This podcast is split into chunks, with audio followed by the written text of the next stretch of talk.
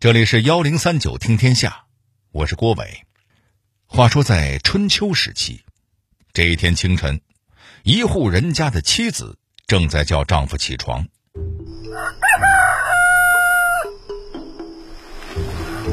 怎么还不起呀？公鸡都打鸣了，上朝的人都该到齐了。哎呀，那不是打鸣，那是苍蝇叫呢。你听错了。你看看，东边天都亮了，这会儿朝会都要开始了。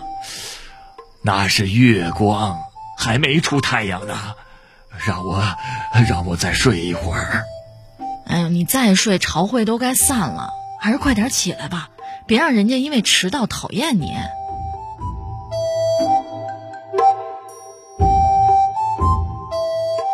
听着这位丈夫的话，是不是觉得还挺熟？千方百计只为了多睡一会儿的心态，简直和咱们现在不想起床上班一模一样，有木有？哎，看来不分古代还是现代，不想上班是人类的共同愿望啊。那么古人上班又有哪些让咱们现代人深表同情的难言之隐呢？古代的官员们几点开始上班？如果上班迟到，将会面临怎样的惩罚？大诗人白居易到底有多不想上班？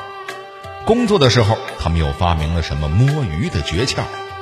幺零三九听天下，郭伟和您聊聊古代公务员上班的二三事。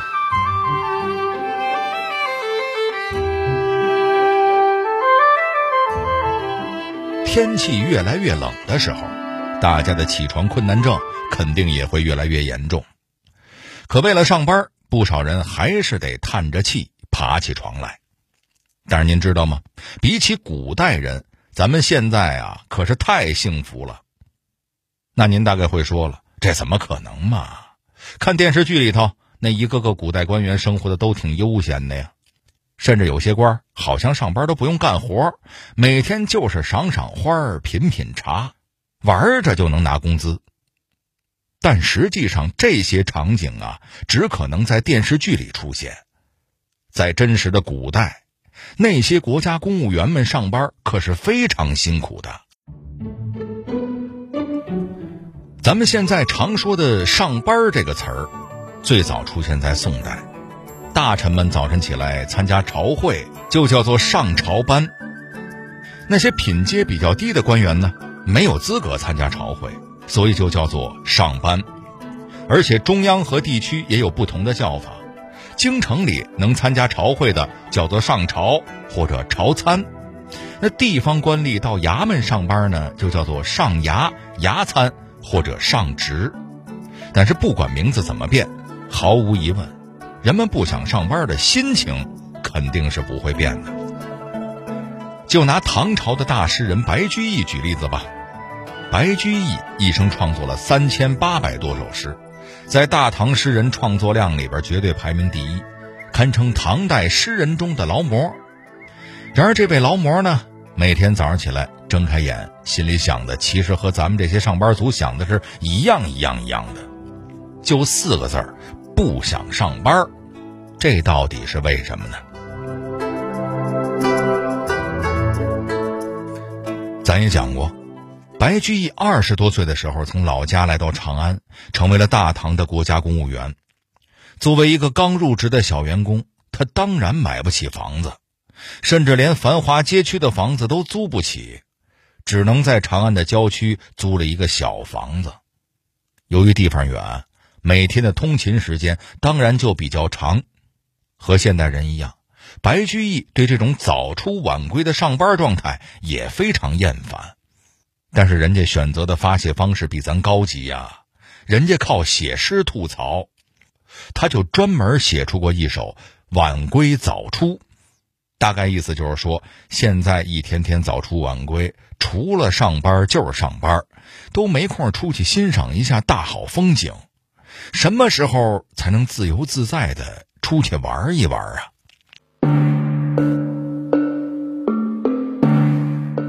大诗人不愿意上班，除了通勤时间太长之外，还有什么别的原因？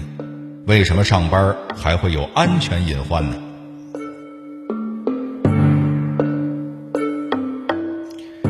其实白居易这么厌倦上班，不仅是因为离家远，还有另外一个重要因素：上班时间实在是太早。就像咱们开头小剧场里说的那样，早在春秋时期，在公鸡打鸣的时候，人们就要起床上朝去了。等东方天蒙蒙亮，朝会就得开始了。往后历朝历代也差不多沿用了这个时间。您可能听说过一个词儿。叫做点卯，意思就是官员们上朝之前要点个名，检查一下人数，而这个卯就是卯时，换算成现在的时间就是早上五点左右。早上五点就到单位，再加上还离家这么远，您大概就能明白白居易每天早上起来起床的时候，内心狂奔着上万匹神兽的心情了吧？要是上班的时候啊，再赶上刮风下雨，那简直惨上加惨。比如另一位大文学家欧阳修，他就记录过一个冒雨上班的早晨：十里长街五谷催，泥深雨急马行迟。卧听竹萧萧响，却忆滁州睡足时。三更半夜冒雨上班的日子真是太苦了，居然都让白居易怀念起了被贬滁州的日子了。起码还能每天多睡会儿觉。到了明朝，官员们上班简直是更辛苦了，要早起就不说了，甚至上班路上还会有安全隐患，还有人因为上班出现伤亡事故。这话又是怎么说的呢？其实，在一开始。紫禁城里边本来是有路灯照明的，但是到了明熹宗年间，大太监魏忠贤把持朝政，为了方便半夜溜出宫门，他便下令把路上的灯都去掉。这可苦了那些凌晨就赶来上朝的大臣们。甚至还有一次，有一位官员摸黑赶路，又赶上下大雨，路太滑，不慎失足掉进御河里，给淹死了。按理说。出现了安全事故，也该给这些辛辛苦苦的大臣们恢复路灯了吧？然而并没有，甚至清朝还都沿袭了明代的这个规矩，命令紫禁城里面晚上不准点灯，理由是为了防止火灾。所以清朝的官员们依旧是每天摸黑上班。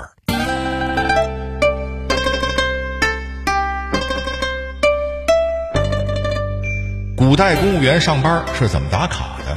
如果迟到，他们又会面临怎样的惩罚？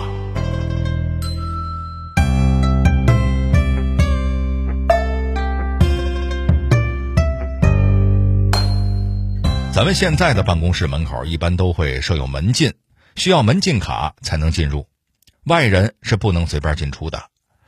在古代，官员们办公的地方涉及许多国家要务，当然更不能让人随便进出。于是。官员们需要携带门籍，籍就是书籍的籍，这种东西就相当于古代的门禁卡。这种门禁卡在不同的朝代也有不同的特点。在魏晋时期，门籍一般是用竹片削成的，大概有两尺长，上面记录着官员的姓名、年龄、身份、样貌等信息。官员们上班之前需要等门卫查验门籍之后，才能进入办公区域。在唐朝，门籍的样子更加美观，改成用木头或者金属做成鱼的形状，就叫做鱼符。这种鱼符一般有六七厘米长，两厘米宽，分为左右两片，中间还有一个榫卯结构，用来契合。和之前一样，鱼符上也刻着官员的姓名、年龄、职位等信息。鱼符一般左半边放在办公室里，当做留底。右半边由官员随身携带，作为门卫检查的时候的身份证明。到了明朝，官员们的身份证又更新换代了，变成了牙牌。顾名思义，就是一种用象牙做成的小牌子。清朝则叫做腰牌，这个咱们肯定在电视剧里边看到过，就是一种方形的小木牌，上面写着“腰牌”两个烫金大字，背面写上官员的基本信息。这种腰牌每用三年就要更换一个新的。如果官员有职位调动，还需要立刻向内务府报备，制作一个新的腰牌。咱们现在上班啊，迟到一般就要扣个百八十块钱的工资，但古人可没这么轻松。官员们上班的考勤制度非常严格，不管是缺席迟到还是衣冠不整，都属于非常严重的违纪行为。您想想，满朝文武都到齐了，皇帝都在上面坐着了，这个时候您再急匆匆的赶进朝堂，不挨罚才怪呢。在《唐会要》里边。就记载了唐朝不同时期对大臣迟到的惩罚制度。罚的轻的时候，看每月工资有多少，每一千文里边要扣掉二十五文；罚的重的时候，迟到一次直接就要罚掉整整三个月的工资。哎呀，简直听着就肉疼！迟到就罚这么严，要是无故缺勤，那就要直接抓起来打板子了。比如。《唐律疏议》中规定，缺勤一天要打二十小板，迟到满三天加一等。要是一年旷工满二十五天，就要打一百大板；旷工三十五天，那您啊就直接吃一年牢饭吧。如果是在边关或者军事重镇这样的地方上班，面临的处罚还要在这样的基础上再加上一等。考勤抓的这么严，还有谁敢迟到缺勤呀？但不得不说，肯定谁都会有遇到特殊情况的时候。比如元代著名的画家赵孟俯，在担任兵部郎中的时候，正赶上宰相严抓考勤，规定必须按时上班，迟到就得挨板子。还有段士官专门负责监督。有一天，赵孟俯上班迟到了，就被段士官当场拖去挨了一顿板子。您想想，堂堂兵部郎中，相当于现在中央部委的司长了，大庭广众之下被拉去打板子，这让他以后还怎么在同僚里边混呢？赵孟俯很郁闷，挨打之后就去找丞相诉苦。丞相一听，也觉得当场被拖下去打板子实在是太丢人了，于是后来这条规矩就改成了：低级官员迟到依旧挨板子。高级官员可以豁免，毕竟中央领导干部的颜面也是给天下人看的嘛。除了需要早起和严抓考勤，在古代上班还有一个令人头的安排——值夜班儿。面对夜班，大部分官员都是不情愿的，但是居然也有人因为值夜班而升职，这又是怎么回事呢？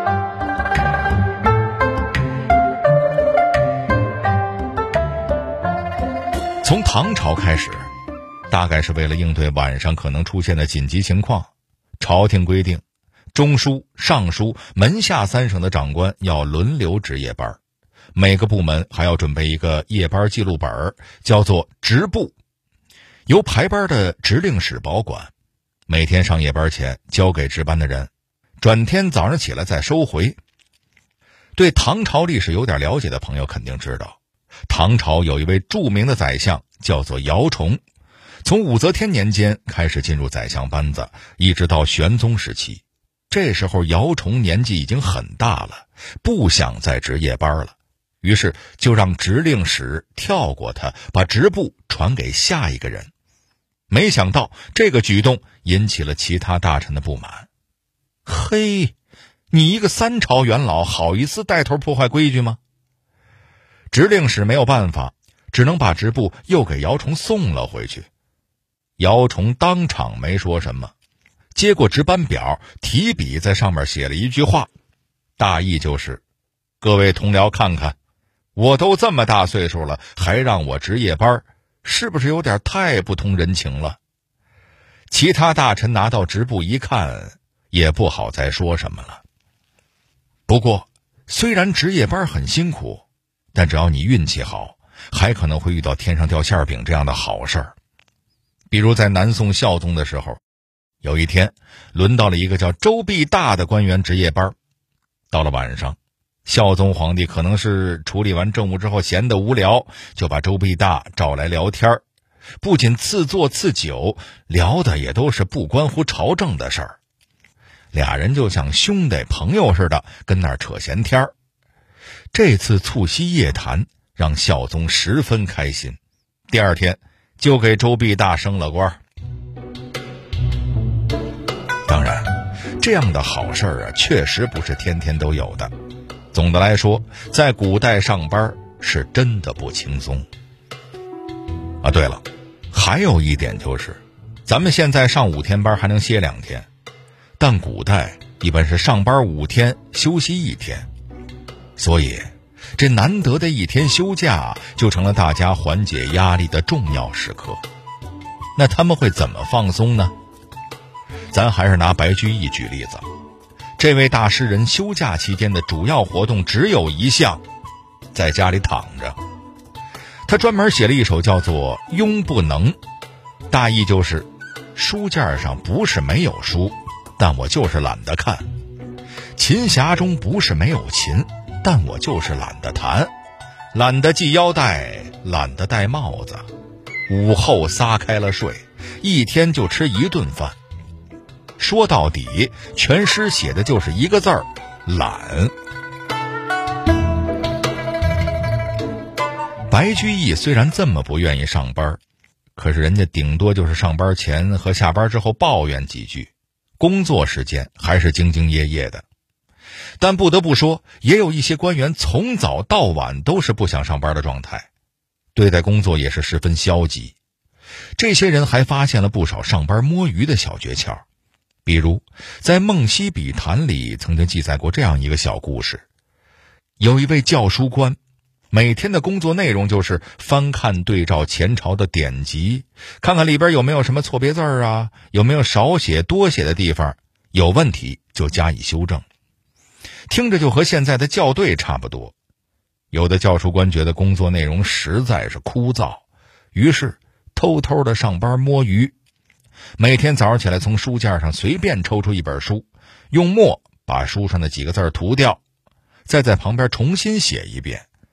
因为原来的字儿啊已经盖住了，别人还以为他是仔细校对过了。谁能想到啊，他只是按照原样又抄了一遍。于是看起来每天都是埋头苦干，但实际上就是涂涂写写，根本不用动脑子。不过，敢这么摸鱼的官员到底还是少数，大部分虽然早起的时候非常不情愿，但是到了工作岗位上还是在努力搬砖的。